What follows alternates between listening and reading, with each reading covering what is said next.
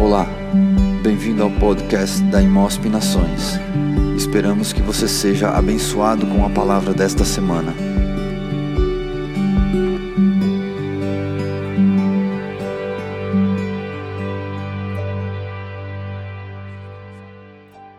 E, e eu quero ler, nós vamos ler João capítulo 14, versículos 16 a 20 e depois 25 a 27. Mas antes, deixa eu fazer um- uma introdução aqui para a gente entender um pouquinho. Quando nós imaginamos a última noite de Jesus com os seus discípulos, em geral nós pensamos na última ceia, né, que foi eh, realizada ali no cenáculo, que foi celebrada a Páscoa. Esse era o contexto que nós vamos falar no que está aqui. Embora Mateus, Marcos e Lucas eh, nos contem muitas coisas sobre a ceia, o evangelista, o Evangelho de João, na verdade, ele menciona nada, não menciona nada a respeito do pão e do vinho, não fala nada a respeito dessa refeição. Todavia, João eh, nos dá o máximo de informações, eh, ou a maior informação possível no contexto do que estava acontecendo ali, por outra, por outra visão, e é isso que eu quero falar nessa manhã. Então, ele fala mais sobre essa questão do Espírito Santo, sobre qualquer um dos outros evangelistas. E ele nos apresenta o que tem sido chamado de discurso eh, de despedida de Jesus. E esse discurso da despedida de Jesus leva exatamente três capítulos. E ele vai encerrar em mais um capítulo inteiro usando para uma oração espetacular, que é o capítulo 17, onde ele vai orar por ele, eh, pelos discípulos e pela igreja, orando por nós que estamos aqui também hoje. Vamos pensar junto. Uma pessoa prestes a morrer, que era o caso de Jesus, não ficaria cheio de rodeios, falando, enrolando, eh, saindo pela tangente. Não, iria direto ao assunto, traria assuntos importantes, situações eh, diretas, né, sabendo que logo teria pouco tempo ah, em vida. Então se encarregaria de trazer as questões importantes, as questões fundamentais, as questões mais prioritárias no momento e não fazer como Jesus fez. Ele gasta três capítulos, trazendo algumas informações, colocando eh, algumas colocações que eles não entendiam, eles perguntavam, ele respondia, e ele mostrava outra, eh, uma resposta que dava margem a outra pergunta, e ele vai, vai levando assim os três capítulos com os seus discípulos sentado naquela noite. Sabendo disso, nós devemos dar grande peso ao tema principal que João vai tratar aqui nessa passagem a respeito do Espírito Santo. E é isso que eu gostaria de tratar eh, nessa manhã. Nós estamos em um, ano em que estamos vivendo eh, Lucas 4, 18 e 19, ainda não está aqui, mas virá logo, logo. É uma questão de. de eu, eu, eu não consegui passar ainda, queridos, por conta de muita coisa. E em alguns dias realmente que eu não estou bem, eu prefiro então é, é, ficar quieto, então tem, tem, tem faltado, mas nós estamos vivendo o ano da proclamação do reino de Deus, da graça de Deus, da glória de Deus. Por isso, é, Lucas 4, 18 e 19 falou ao nosso coração quando nós trouxemos essa mensagem no início do ano. E vamos continuar falando a respeito do Espírito Santo e dessa presença real que nós sentimos e sabemos sobre a nossa vida. Então, qual é esse tema que, de repente, Luca, é, Lucas, Marcos e Mateus não tratam, mas que João vai tratar a respeito do Espírito Santo? Grandes pensadores e estudiosos é, é, têm feito vários estudos nesse, nessa questão do discurso de Jesus, do último discurso dele. Timothy Keller, um cara que eu amo muito, gosto muito, sou fã, né, e sempre faço citações aqui, no seu livro Encontros com Jesus, ele gastou um capítulo inteiro falando exatamente sobre esse momento, e é incrível, é, é maravilhoso. E nessa manhã nós poderemos juntos viajar um pouco a respeito, através desse texto, também para tratar de algumas questões e entender essa presença, esse Espírito Santo, é, é, esse, esse consolador, esse advogado, esse, esse conselheiro que Jesus, antes de subir ao Pai, disse que deixaria conosco. E é nesse momento que ele vai tratar com os discípulos. Então nós podemos ver juntos isso ao longo dos três anos anteriores a, a, a essa questão é, é, tinha se vivido um, um, encontro pessoal, Jesus tinha vivido um encontro pessoal com os discípulos. E ele chega nesse momento onde eles estão cheios de dúvidas, de, de, de preocupações, de colocações mal, mal feitas, por, porque se você ler os três capítulos de 13 a seguir, você vai ver é, 12, 13, 14, 15 até, você vai ver que as pessoas estão meio, eles estão meio enrolados ali, eles, estão, eles não estão entendendo o que está acontecendo, ainda não está no coração deles, ainda não está na mente deles, e Jesus está tentando explicar tudo que tentou fazer com eles presente durante os últimos três anos. Então, eles andavam junto com Jesus. Esses homens conviviam com Jesus, eles trabalhavam com Jesus, eles oravam com Jesus, conversavam com Jesus, eles passavam manhã, tarde e noite com Jesus, e eles não entendiam ainda o que estava acontecendo aqui. Mas agora, ele anuncia, ele vai anunciar em, no capítulo 13 de, de João, versículo 33, ele vai anunciar: Filhinhos, estarei com vocês apenas mais um pouco. Para onde eu vou, vocês não podem ir. Ele vai estar avisando da sua partida. E, e, e, essa declaração que Jesus faz provoca um alarme neles, provoca uma série de situações. E antes de entrar no texto, vamos ver o que provoca a respeito disso. No próprio João 13,37, Pedro afirma que com certeza seguirá Jesus aonde ele for, mesmo que isso lhe custe a vida. É o que Pedro vai falar depois que Jesus afirma isso. João capítulo 14, versículo 5, Tomé, por sua vez, se mostra um pouco mais prudente. Ele não vai falar que ele dá a própria vida por Jesus. Ele, fica, ele fica mais um pouco mais prudente, mas também fica confuso, porque ele chega falando que para onde exatamente Jesus está indo, ele não está entendendo, então ele não sabe se é possível que ele também vá. Como poderia ir junto se eu não sei para onde o senhor está indo? Ele está meio confuso. Né? E quando Jesus responde é, o seu destino, que é para a casa do Pai, em João capítulo 14, versículo 2 e 3, Filipe então se posiciona com a sua é, situação, e aí ele fala assim: Senhor, mostra-nos o Pai já que vai para esse lugar, mostra-nos o Pai. E, e eles estão todos confusos, eles estão todos fazendo perguntas. Irmãos, se nós lermos o relato total desses capítulos anterior ao que vamos ler agora, Jesus está explicando toda a trajetória. Jesus está falando tudo que ele vai fazer. Jesus está dizendo que ele precisa, que ele teve que vir, ele precisa morrer, para que haja salvação ah, para os discípulos e para, toda, ah, e para todo mundo, mas eles não compreenderam, eles não entenderam o que Jesus está tentando trazer. O ministério de Jesus foi de andar com eles, ensinar, capacitar, trazendo a eles ensinamento e dizendo todas as, todos os dias o que fazer. Então, lendo esses, esses capítulos, nós vamos ver que todas essas colocações deles são tolas, são absurdas, são coisas que não têm coerência, ou eles não deram ouvido a nada do que Jesus estava falando. O que é fato, eles não deram ouvido. Então, Pedro não tem o menor conhecimento de si mesmo quando ele fala, darei a vida pelo Senhor. Porque o próprio Jesus vai falar assim: dará a vida por mim? Jesus pergunta a ele em João capítulo 13, 38. Você vai dar a vida por mim, tipo, você não entendeu nada do que eu disse até agora. Então, né, mais do que isso, apesar do ensino que Jesus deu a eles, é, é, durante todo o contexto, Jesus vai falar assim que ele veio para morrer pelos pecados do povo. Mas essa ideia não cabia na mente nem no coração dos discípulos. Eles não entendiam o que ele estava querendo dizer, de que forma ele estava fazendo ali. Mais do que isso, né, eles também não compreendiam que após Jesus morrer, vindo o Espírito Santo ou não, porque agora que Jesus vai falar a respeito disso, eles sabiam que Deus, que Jesus era filho de Deus. Eles tinham convicção disso. Eles tinham visto milagres, curas, prodígios, maravilhas. Eles viram Jesus enfrentar todo um exército contrário a Deus e, e dando exemplo para eles, mas isso não foi o suficiente. Uma vírgula aqui. Muitas vezes isso acontece na nossa vida, no nosso dia a dia. Nós temos experiências com Deus, nós temos vivido coisas incríveis em Deus, mas ainda nós temos uma dúvida. Nós às vezes temos uma, se ele é capaz mesmo, se ele realmente pode, se ele realmente é Deus, se ele realmente se preocupa conosco, se ele realmente deixou o Espírito Santo para habitar dentro de nós, até porque nós mesmos não acreditamos em nós. E nós mesmos sabemos que somos tão maus, tão zoados, tão ruim, tão coração peludo, né, né Rica? Que nós, diante disso, não, não é possível que Deus veio habitar em mim. Nós mesmos temos essa desconfiança. E com tristeza, Jesus então questiona: Há quanto tempo estou com vocês e ainda não me conhece? João 14, 9. Ele está triste. Ele está, eu poderia falar, indignado.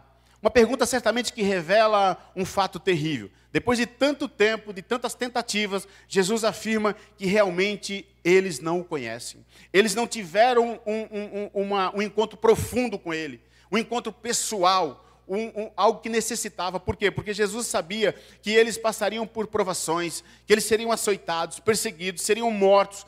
E, e, e com isso, o pior, o propósito tinha que se cumprir, porque era exatamente esses que deveriam levar a mensagem de esperança ao mundo.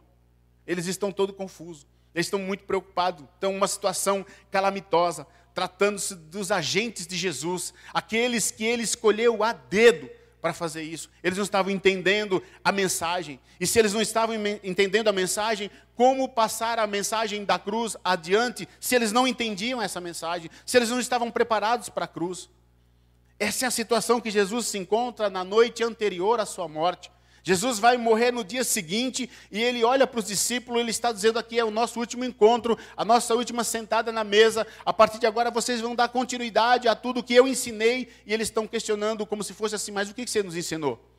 Não, não, a gente quer continuar contigo, não, não vai embora não, nos ajuda, caminha conosco.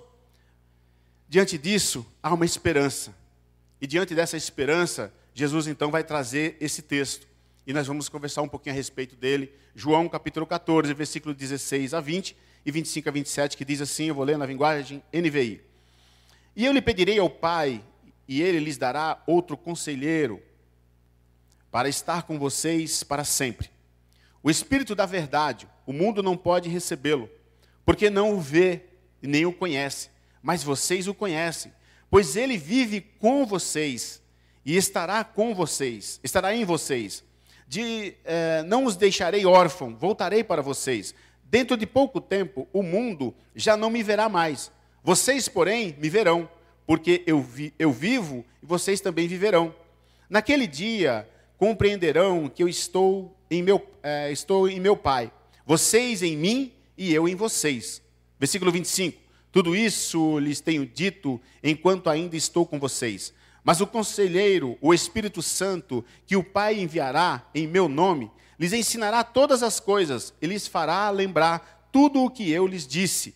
Deixo-lhes a paz, a minha paz vos dou. Não a dou como o mundo a dá. Não se perturbem os seus corações, não tenham medo, ou não tenham nenhum medo. Jesus está de novo conversando com eles e dizendo: olha, existe uma esperança, existe uma forma. Tudo que eu falei até agora, parece que vocês não compreenderam. Nas minhas palavras seria isso. Vocês não compreenderam, não compreenderam. Diante disso, então eu vou entrar não com um plano B, porque Jesus não tem plano B. Ele tem sempre um plano A. Mas ele tem, existe uma esperança. Então a única forma que eu encontro aqui é que quando eu vá, não vos deixarei órfãos, até porque eu voltarei. Mas enquanto isso, eu deixarei em vocês, com vocês, o Espírito Santo, o Espírito da verdade que o mundo não o conhece, mas vocês conhecerão, porque ele está em vocês, ele estará em vocês. Ele está dando aqui uma fórmula, ele está dando aqui a maneira exatamente de como tem que ser. Ele está finalizando o seu ministério, dizendo para eles o que ele está fazendo, o que ele veio fazer, o que ele está fazendo agora para a geração futura, para a geração vindoura. Jesus fala aqui sobre vários, sobre várias situações, vários pontos marcantes, várias coisas marcantes aqui. Mas ele fala da vinda do Espírito de Deus para os discípulos. Qualquer um, queridos, que tenha lido as Escrituras, que conhece o Antigo Testamento, o hebraico, enfim, sabe que o Espírito de Deus é uma força no mundo que procede de um Pai Celestial, ou seja, do Pai Celestial. Mas Jesus se refere aqui ao Espírito determinando aqui como Ele, o Espírito Santo, Ele está trazendo aqui de uma forma extraordinária. Então, primeiro, Ele diz que o Espírito não é uma simples força, como eles estavam acostumados. Ele está dizendo aqui que ele é uma pessoa. E no grego, um gênero é designado ao substantivo masculino, feminino e neutro. Nesse contexto aqui, sendo que a palavra grega para espírito, ela é neutra. Mas, se nós olharmos, ele vai dizer que o Espírito, ele vai chamar de ele, ele vai dar como gênero masculino, ele vai falar a respeito disso, então ele fala ele, mostrando que não há aqui nada de uma energia nebulosa, não, mas virá uma pessoa, e essa pessoa estará em nós, ele estará junto com os discípulos, ele estaria comigo, com você, e ele anuncia, ele anuncia que depois da sua partida, depois que ele morrer, aí sim é que essa pessoa vem e toma o seu lugar. Interessante se nós pensarmos como Jesus está trazendo isso, porque eles eram conhecedores. Eles sabiam a respeito do Antigo Testamento, eles conheciam o que Jesus eh, falava a respeito do, do Antigo Testamento, eles, eles, sabiam a respeito do que Jesus ensinava. Então, eles olhando para isso, eles poderiam pensar: falar, peraí, se, tem, se nós vamos é, conjugar masculino, feminino, neutro, e espírito, o qual ele está dizendo que virá o Espírito Santo Consolador, ou, ou, ou, ou conselheiro, virá, e ele está chamando de ele, relacionando a uma pessoa, então ele não vai? Ele vai ficar? Ele vai estar conosco ainda?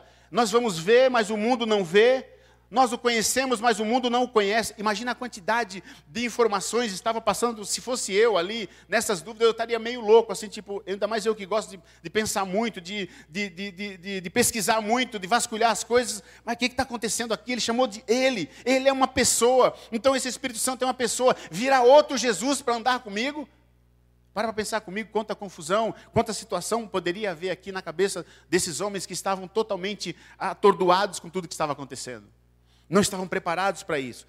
Número dois, Jesus afirma que irá embora. E essa pessoa chegará. Se ele não for, esse consolador, esse conselheiro, não virá. Está em João 16, 7. Tem, ele tem que ir. É preciso que ele vá para que venha esse Espírito Santo. Todavia, também avisa: eu voltarei para vocês, eu não vos deixarei órfão. É uma promessa que ele está fazendo. Mas nós não nos apegamos muito às promessas quando nós estamos em momentos difíceis. Nós não, não nos apegamos muito às promessas que o Senhor faz quando a gente está é, cercado de situações que não é favorável àquilo que nós pensamos ou, ou, ou queremos.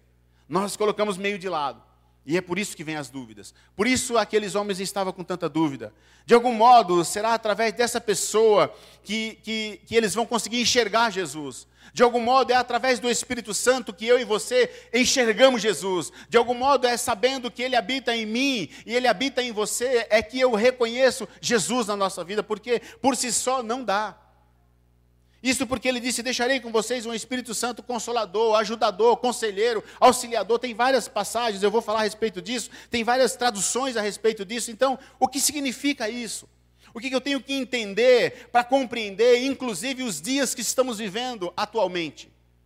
Que, que forma é essa? Que Jesus é esse que vem em forma de, de homem e habita entre nós, e disse que quando vai, ele não vai completamente, mas ele vai deixar um substituto no lugar dele para que nos ajude, para que caminhe conosco.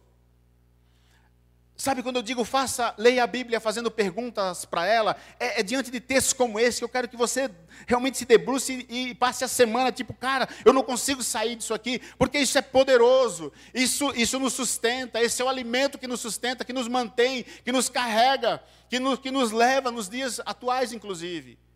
É você fazer perguntas e falar, cara, tem, esse, esse texto é rico demais, ele é fabuloso. Eu me peguei por vários momentos essa semana assim, falei, cara, como pode tamanho poder e tamanha graça de Deus colocado em versículos no final da vida dele, no final da passagem dele pela terra, deixando mesmo sabendo que eu e você duvidaríamos assim como os discípulos fizeram. Que homem é esse? Que Deus é esse? Que Pai é esse? Que fala assim: olha, eu vou deixar e é através dele que vocês me enxergarão. Eu vou, mas eu preciso ir para que ele venha, mas eu não vos deixarei órfão, eu voltarei para vocês. É determinante isso, o sentido de ir embora, mas de deixar alguém no lugar. Então, que, que proeza é essa? Jesus chama de outro consolador, outro conselheiro. Opa, outro, então já havia um. Vamos entender o que, o que, quer dizer isso? Essa, essa variação de tradução que a NVI traz como conselheiro, que a IBB traz como ajudador, que a ARA traz como consolador, que a NTLH traz como auxiliador. Quando nós encontramos uma, uma quantidade assim de discordâncias bíblicas ou traduções, como você queira entender, é que significa que elas são poucas ou pequenas ou não conseguem explicar da forma que é no original. Então cabem todas essas colocações, mas a tradução é, é poderosa, no original ele é poderoso, é muito mais do que essas palavras querem dizer. Talvez, olhando para o Consolador, nós vamos pensar na maneira daquele que vem simplesmente e segura na nossa mão e, e, e, nos olha e chora conosco, esse é um consolador que bate nas suas costas, que bate no teu ombro e fala, vai dar tudo certo. Talvez se olhássemos como conselheiro, seria apenas alguém que nos ouve com sabedoria e nos dá conselhos a, a, a que devemos fazer e de que forma devemos andar.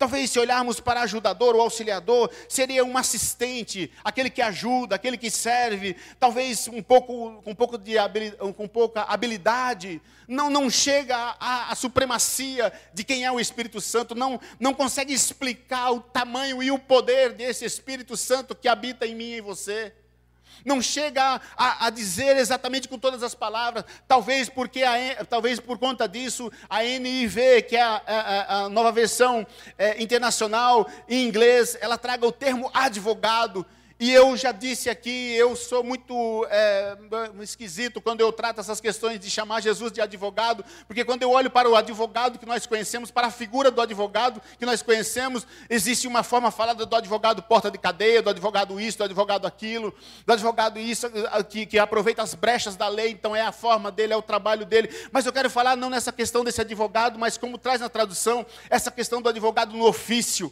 de defesa aquele que, que, que tem a questão de ir ao tribunal, aquele que é legal, aquele que é colocado como legal, a concordância trazendo, talvez que essa palavra advogada seja muito mais presente, muito mais autêntica para usar. Por quê? Porque o termo grego nesse caso é paraclete que se, se, se, o substantivo que foi, ao qual foi falado. A forma verbal é paracaleu. E eu vou explicar o porquê que estou falando isso, porquê que advogado caberia melhor na questão, do apóstolo, na questão da presença do Espírito Santo. Porque caleu significa chamar é, é, ou, ou direcionar alguém, chamar ou direcionar alguém.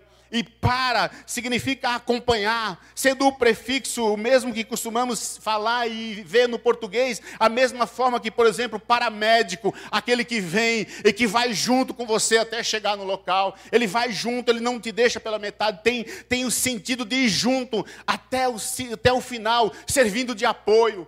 Por isso, a palavra advogado talvez caiba melhor para a gente entender nessa manhã sobre quem é esse Espírito Santo que, que Jesus disse que deixaria. Você indica a esse alguém é uma verdade ou um adjetivo, mas o, o, o paramédico ele vai junto, o paraclete, o advogado, ele te defende, ele caminha com você, ele vai com você, ele escuta a tua história, ele conhece a tua história, depois ele vai com você e ele defende você. A forma é essa, a maneira é essa. Esse acompanhar significa ter empatia, estar tá junto com você, estar tá junto comigo, se colocar no meu lugar na forma em que eu não consigo, em que eu não posso fazer, Ele fará através daquilo que Deus deixou colocados para Ele fazer, estar em mim e em você todos os dias, para nos ajudar, para nos direcionar, para ir conosco, para nos apoiar, levar até o dia de Cristo Jesus. É essa colocação que a gente precisa entender. A palavra aqui representa a unidade, a união, estar junto. É um desafio, o profético com o sacerdotal. Está presente aqui. Por isso o termo na tradução conselheiro não é tão ruim que faz lá NVI. Quando eu trago isso na, na questão é, pessoal, a primeira coisa que eu vou conseguir entender e olhar assim rapidamente é a questão um terapeuta. E Jesus, o Espírito Santo, não é um terapeuta. Então por isso parece legal, mas ao mesmo tempo me, me vincula a, a alguém que vai só me ouvir e vai me dar um conselho, e ali é uma forma de ser, alguma coisa, é um, é um terapeuta. Quando eu estou com uma situação, eu levo até ele, ele vê ali, ele me ouve, aham, terminou o horário, beleza, tchau, vai embora, até a próxima sessão. O Espírito Santo não é isso. Por isso, se pensarmos no conjunto, no ofício, advogado seria melhor aplicado. Por quê? Porque se o advogado se coloca no seu lugar, no meu lugar, ele tem empatia. Mas a gente precisa entender algumas questões, né? Porque esse advogado, ele não vai só nos confortar. De fato, o nosso advogado de defesa pode ter coisas duras muitas vezes para falar para nós, porque é necessário, porque é preciso, né? Mas sempre ele vai fazer isso, sempre em favor do meu caso ou da minha causa, do seu caso ou da sua causa. Por mais duro que possa parecer. Está comigo ainda? Para para pensar no advogado. Então note ainda que ele não fala apenas com você, ele não fala apenas comigo, mas ele dirige a palavra também àqueles que são contrários em um tribunal e também àqueles que são favoráveis. Ele fala com os acusadores, mas ele fala com a defesa. Ele fala com a defesa, mas ele fala com o juiz. Ele fala comigo e com você. Ele consegue falar com todos, coisa que você não pode fazer. Ao entrar num tribunal, nós temos que suportar, se portar de acordo com a lei que está estabelecida lá. E nós não podemos falar. Por quê? Porque nós temos um advogado. Por isso o advogado fala. E quando o advogado fala, ele fala com todos. E nós estamos ali muitas vezes. Você vê filmes, você vê até na vida real. É, se você já participou de um, de um, lugar assim, de uma forma como essa, de uma, de, uma, de, uma, de uma oportunidade como essa, você vai ver, não vai falar, você não vai falar. É um advogado que vai falar. É ele que vai dizer. E ele tem acesso a você. Ele tem acesso ao juiz. Ele tem acesso à acusação. Ele tem acesso à defesa. Ele está ali representando eu e você. Talvez se olhássemos dessa forma, seria mais fácil entender a respeito disso. Então, Na verdade, olhar para essa forma é interessante. Porém, nós precisamos entender que o advogado está defendendo a nossa causa, ou o nosso caso. Nesse caso, se ele ganhar, nós ganhamos. Se ele perder, nós perdemos. Acontece que o advogado, o qual estou querendo comentar com você nessa manhã, ele jamais, jamais perdeu. Ele jamais perde e ele jamais perderá.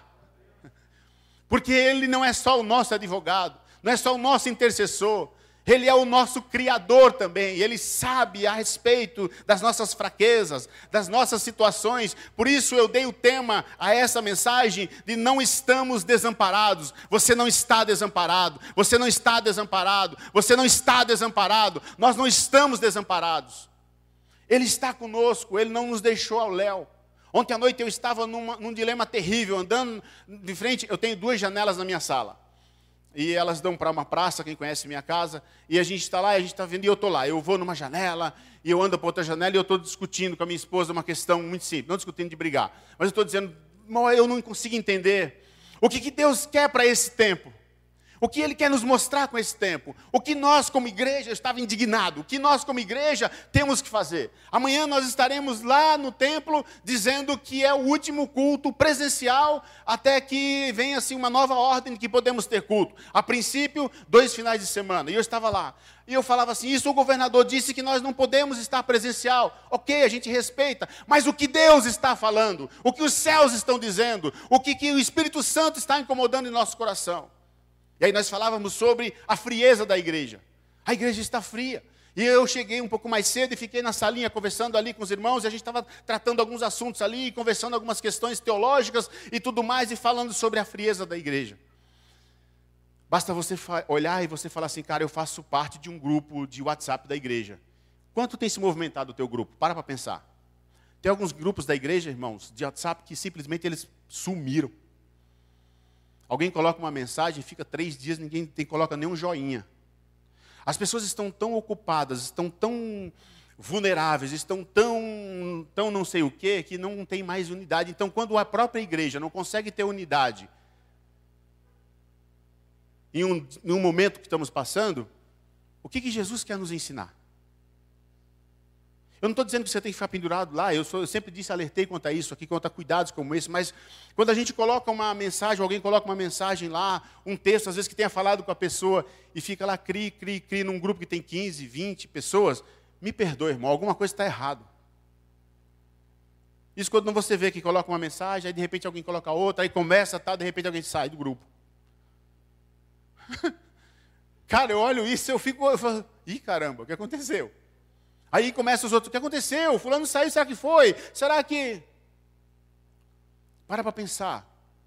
Ultimamente, ultimamente, para pensar, você que está aqui presente, não você que está em casa por enquanto, você que está aqui presente, essa semana, para quantas pessoas você mandou uma palavra de encorajamento? Mas eu não tinha, pastor, eu estava precisando, eu também não tinha, então eu estava precisando e mandei. Porque é assim que Deus cuida da gente. Quantas pessoas você encorajou essa semana? Eu não vou nem dizer quantas pessoas você evangelizou, porque não dá para sair mais na rua evangelizando. Mas e, e pela internet? a semana, umas três semanas atrás, tocou meu telefone, eu atendi, e era uma pessoa de uma certa religião que fazia visitas nas casas, e agora não pode fazer mais, e eles estão ligando nas casas. Não sei se você já recebeu uma ligação como essa. Eu recebi. Eu, eu tenho amigos que receberam, eu também recebi. Então ela, com, muito, com muita educação, ela falou assim, olha, eu sou fulano de tal, assim, assim, assim, tal, tal. E eu perguntei, como você conseguiu meu telefone? Ela falou assim, olha, o senhor está certo em perguntar e eu vou te falar. Nós somos assim, assim, explicou como que era, ela falou, nós pegamos aleatório. Então, eu sou responsável pelo número tal, tal, tal, tal, tal, até tal, tal, tal, tal, tal. O número da sequência estava é sequencial. Eu estou responsável por esses números, para ligar para essas pessoas. O senhor gostaria de ouvir uma palavra? Eu posso ler uma mensagem da Bíblia para o senhor? Eu falei, pode, fica à vontade, leia aí.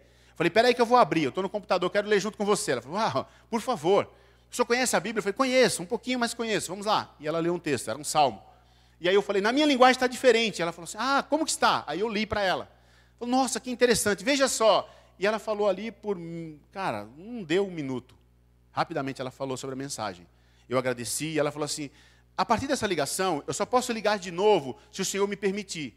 Caso contrário, eu não ligo novamente. Mas se senhor disser que pode, em algum momento eu vou ligar novamente e ler mais um texto com o senhor. Pode? Eu falei, pode. Coloca aí, pode. pode ligar, não tem problema nenhum.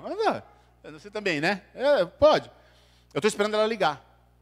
Ela vai ler de novo um texto, ela vai falar. Mas eu fiquei pensando, falei, meu Deus, que incrível, que perseverança, que, sabe, às vezes eu não respondo a mensagem. Ultimamente eu estou ruim de responder, irmãos, porque realmente tem dia que eu não estou muito bom, então eu coloco de lado. Mas eu não deixo ninguém sem responder. Em algum momento eu vou responder. Mas eu não gosto de ver aquela bolinha lá que alguém mandou uma mensagem. Eu, eu detesto aquela, aquela bolinha, mexe muito comigo. Então eu prefiro responder mais rápido. Mas às vezes eu prefiro, é, não dá tempo de responder, enfim. Mas eu fico pensando a respeito disso. Então, em um momento como esse, queridos, que nós, como igreja, não, não conseguimos ter unidade, nem num grupo que a gente tem, pela internet, tem alguma coisa errada.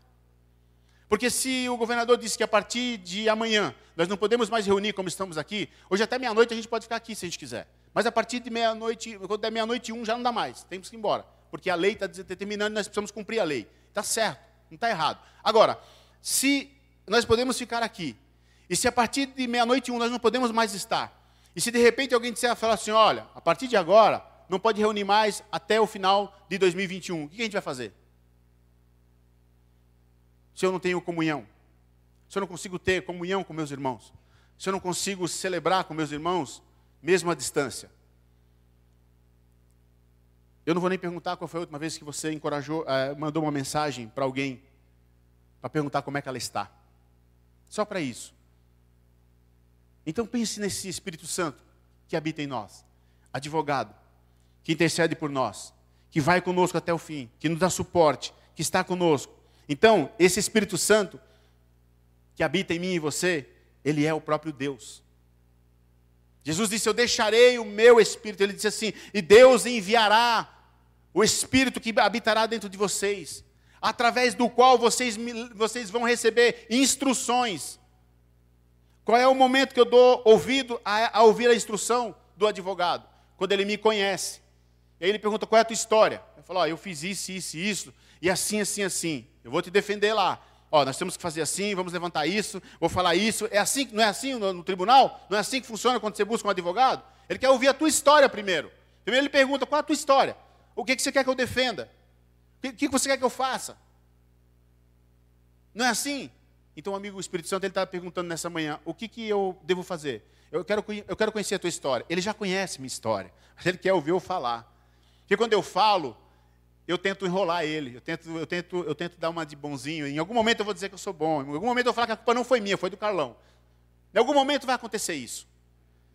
Por isso é importante falar. E aí eu vou falar, então, é assim, assim, assim, assim, é, é isso que o senhor precisa me defender. Só que quando ele pega a minha causa e a tua causa, ele não deixa ele não larga. Porque em alguns lugares nós vamos ver, em algumas, algumas histórias, nós vamos ver que o advogado largou no final. Vezes a gente vê em algum lugar, olha, fulano abandonou a causa, deixou o maluco sem, sem, sem ninguém lá. Não é assim? Esse não abandona a causa. Esse vai estar sempre lá. Esse é fiel. Mas acontece que tá, parece que a causa está quase perdida, mas não está perdida. Porque ele já venceu todas as situações. Ele está dizendo, eu já venci. Fique tranquilo. Ao final desse capítulo, ele vai dizer assim: fique tranquilo. Né? No mundo tereis aflições, mas tem de bom ânimo. Eu venci o mundo. Fique em paz, fique tranquilo. Se posicione apenas. Então, para entender, nós vamos a um único outro lugar, porque se ele chama de um outro advogado, se o texto fala que ele chama de, o Espírito Santo de outro advogado, outro conselheiro, outro, para ter esse outro, teve um primeiro. Teve, então nós vamos ao único lugar, o único outro lugar, no Novo Testamento, que é 1 de João, capítulo 2, versículo 1 e 2, que nós vamos encontrar novamente a palavra no original paraclete, que significa advogado. Então vamos lá.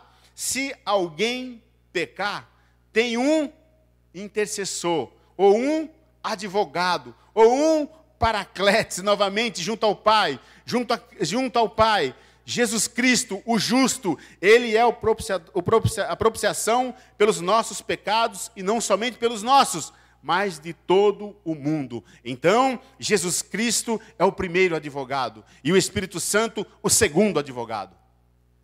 Dá para entender a beleza que o texto nos ensina?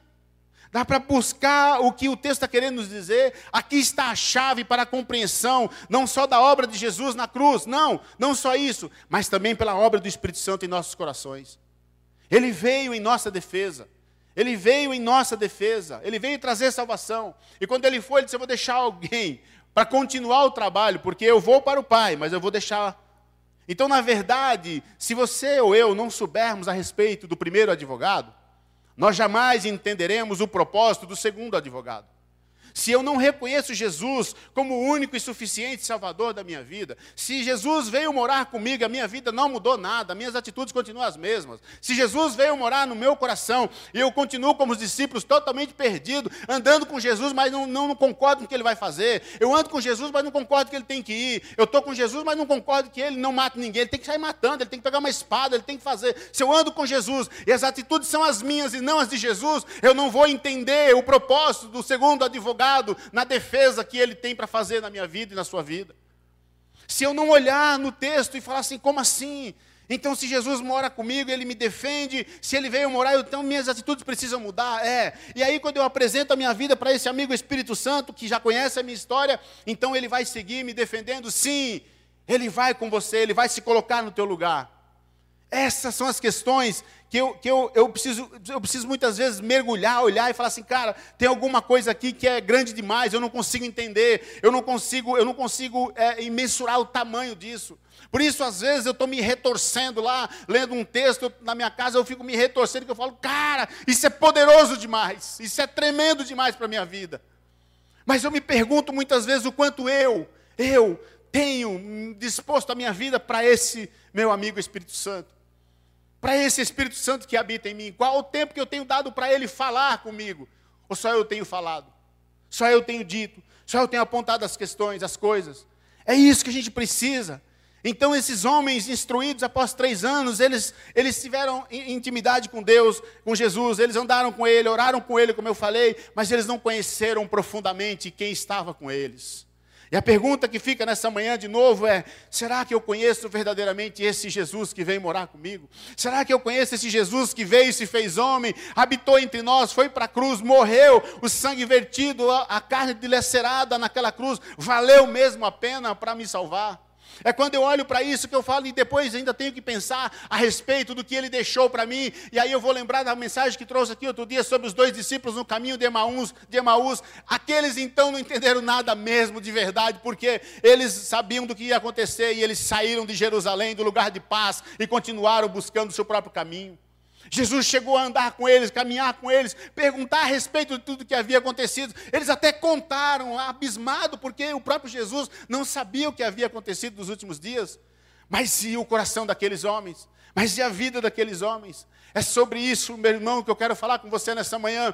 Talvez durante essa semana e o próximo final de semana e o outro, eu, você, o, o Rica, o, o Assir, o Carlão, o Paulinho, ah, o Gabriel, o Tiago, o José, o Paulo, não estaremos juntos, mas o Espírito Santo estará comigo e com você. É o mesmo que habita em mim, habita também em você. Ele não nos deixou, não nos abandonou. Ele vai estar juntos. Então a tua dor precisa ser a minha dor, a tua alegria precisa ser a minha alegria, a tua vontade de buscar a presença precisa também ser a minha. E quando eu estiver fraco, Deus vai usar você para me encorajar. E quando você estiver fraco, Deus vai me usar para te encorajar. E juntos caminharemos, porque Ele está conosco todos os dias. Ele não nos deixou, não nos abandonou. É esse amigo Espírito Santo que habita em nós. É esse fogo tremendo que todas as vezes que eu falo a respeito dessa palavra, eu fico sem conseguir me manter, me conter, porque tamanho é o poder de Deus sobre a nossa vida. É isso que nós estamos colocando de lado. É isso que nós estamos colocando na mesa muitas vezes e estamos deixando de lado. Fala, fica aqui que nós vamos tratar a nossa história, as nossas coisas, as nossas mazelas. Eu disse a semana passada numa oração aqui, eu recebi muitas ligações dizendo, cara, continua orando, continua clamando, nós precisamos de momentos assim, nós precisamos de tempos assim de oração.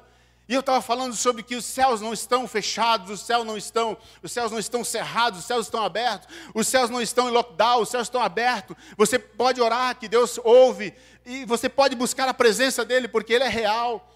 E eu falando a respeito disso, e a gente só ouve falar sobre desgraça, sobre problemas, sobre dificuldade. Nós estamos cercados numa situação. Hoje, quando a gente ora por alguém que não é Covid, a pessoa fica meio assim, ah, então não é muito, não é muito grave, não.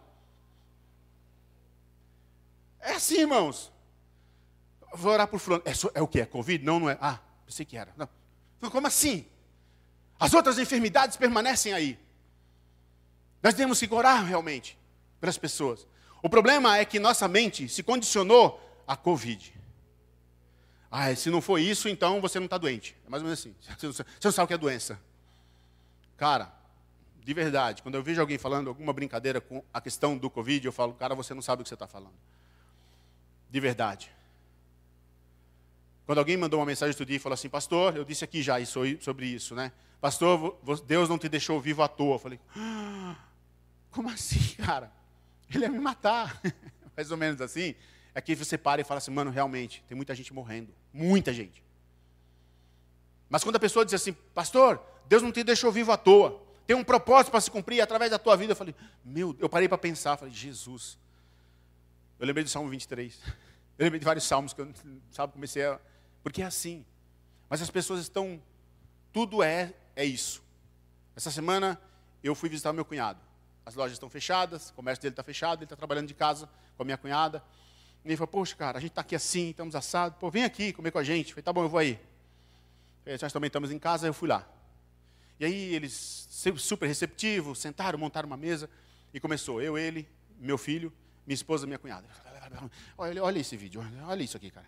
E tá, aí eu fiquei quieto, fiquei quieto, fiquei quieto, fiquei quieto, fiquei quieto um momento, assim, fiquei quieto. Aí, de repente, falou, está tudo bem? Eu falei, está tudo bem. E lá de conversa, e isso, porque o governo vai fazer, porque vem, que faz, e eu estou lá, Tiago. Tá o que foi, cara? Está tudo bem? Você parou? Eu falei, não, tudo tranquilo.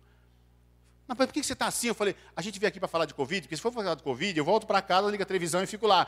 Não, realmente, nossa, meu Deus, é verdade. Eu falei, então, por favor, vamos falar sobre outra coisa. Tem outras coisas boas na vida. Tem outras coisas boas na vida para a gente pensar e fazer. Sabe? E nós estamos colocando essa enfermidade praticamente acima de Deus. E nada, absolutamente nada que está acima da minha cabeça está acima do Senhor, está debaixo dos pés dele. Eu creio assim. Então vamos viver essas questões. Esses três homens foram instruídos. Esses três homens foram, foram aliás, esses, esses homens foram instruídos dos três anos que viveram com Jesus. Foram ensinados, foram capacitados. Mas as instruções de intimidade que Jesus passou, eles perderam um pouco. Eles não entenderam muito bem. Jesus sabia que aqueles homens sofreriam, passariam por várias situações. Por isso fala dessa forma. Charles Hudson, é, é um teólogo e ele disse uma vez: Na corte, você desaparece em seu advogado. Na corte, você desaparece em seu advogado. Eu achei tremenda essa frase. Falei, cara, que, que profundo para aquilo que é realmente. Então, diante da situação, eu preciso desaparecer em Jesus. Eu preciso desaparecer em Jesus, entendeu? Você precisa desaparecer em Jesus. Na corte, você desaparece no seu advogado. E ele continua dizendo: se você gagueja e o seu advogado é alguém eloquente, a corte te verá como alguém eloquente. Se você é ignorante e o teu advogado é brilhante, a corte te virá como alguém brilhante. Você entendeu? Eu sou pecador, mas aquele que me defende não é. Eu sou sujeito ao pecado, mas aquele que me defende não. Eu posso ser ignorante, mas aquele que me defende não é. Eu posso ser isso ou aquilo, mas aquele que me defende é perfeito e só ele é perfeito. A perfeição está nele, ele é a própria perfeição. É desse advogado que nós estamos falando. É, é, a respeito dessas coisas que a gente precisa entender. São coisas como essas. Então, mais uma vez, esse advogado do tribunal, esse advogado da corte, esse advogado que vai estar lá, em algum momento alguém vai perguntar: quantas, é, quantas defesas você já fez? Ele vai falar assim: 100. Dessas quantas você ganhou? Eu ganhei 90. Poxa, 10 você perdeu? É, 10 eu perdi. Mas o esse do qual eu estou falando, ele nunca perdeu, ele nunca perde e ele nunca perderá, porque ele é fiel. Ele é o próprio Deus. Então nós precisamos entender: o primeiro advogado fala com Deus a respeito de mim e de você, mas o segundo advogado, ele fala conosco a respeito de nós mesmos. Por isso nós não queremos ouvir. Porque Jesus, ele fala com Deus a respeito da gente. Mas o Espírito Santo, ele fala conosco a respeito de nós mesmos. Ó, isso que você está fazendo está zoado. Ó, Carlão, isso aí. Aí a gente fala, não, não, é aqui, é aqui. Nós queremos sempre se esquivar. Essa é a questão. Por isso eu preciso compreender a respeito de entender o primeiro advogado e o segundo advogado. Então ele vai dizer: creia em mim, receba o Espírito Santo quando eu for. Ouçam acerca da minha defesa infalível, e ele lhes dará uma paz infalível. A paz que Paulo fala em, em Filipenses 4, 7, que excede todo entendimento. Olha para dentro de você e faz a pergunta para você mesmo: qual foi a última vez que você falou assim, cara, eu estou em paz? Mas uma paz sobrenatural. Uma paz, você fala assim, cara, nada me abala. Qual foi a última vez? Guarda para você. Você pode até não se considerar um descendente espiritual dos discípulos naquela noite. Mas a palavra foi proferida naquela noite. E ela é válida para mim e para você hoje. Você pode até não se achar digno. E nós não somos mesmo. Mas a palavra é para mim e para você. Nós não estamos desamparados. Nós não estamos desamparados. Ele nos deixou o Espírito Santo, o nosso advogado. Ele está conosco. Ele não nos abandonou. Ele é conosco. Por isso, eu quero gastar esses últimos minutos orando. E antes de orar, eu quero dizer para você: a Bíblia fala sobre os últimos tempos. E eu mais que. Obrigado, Gabriel. E eu mais que nunca tenho é, pensado a respeito disso.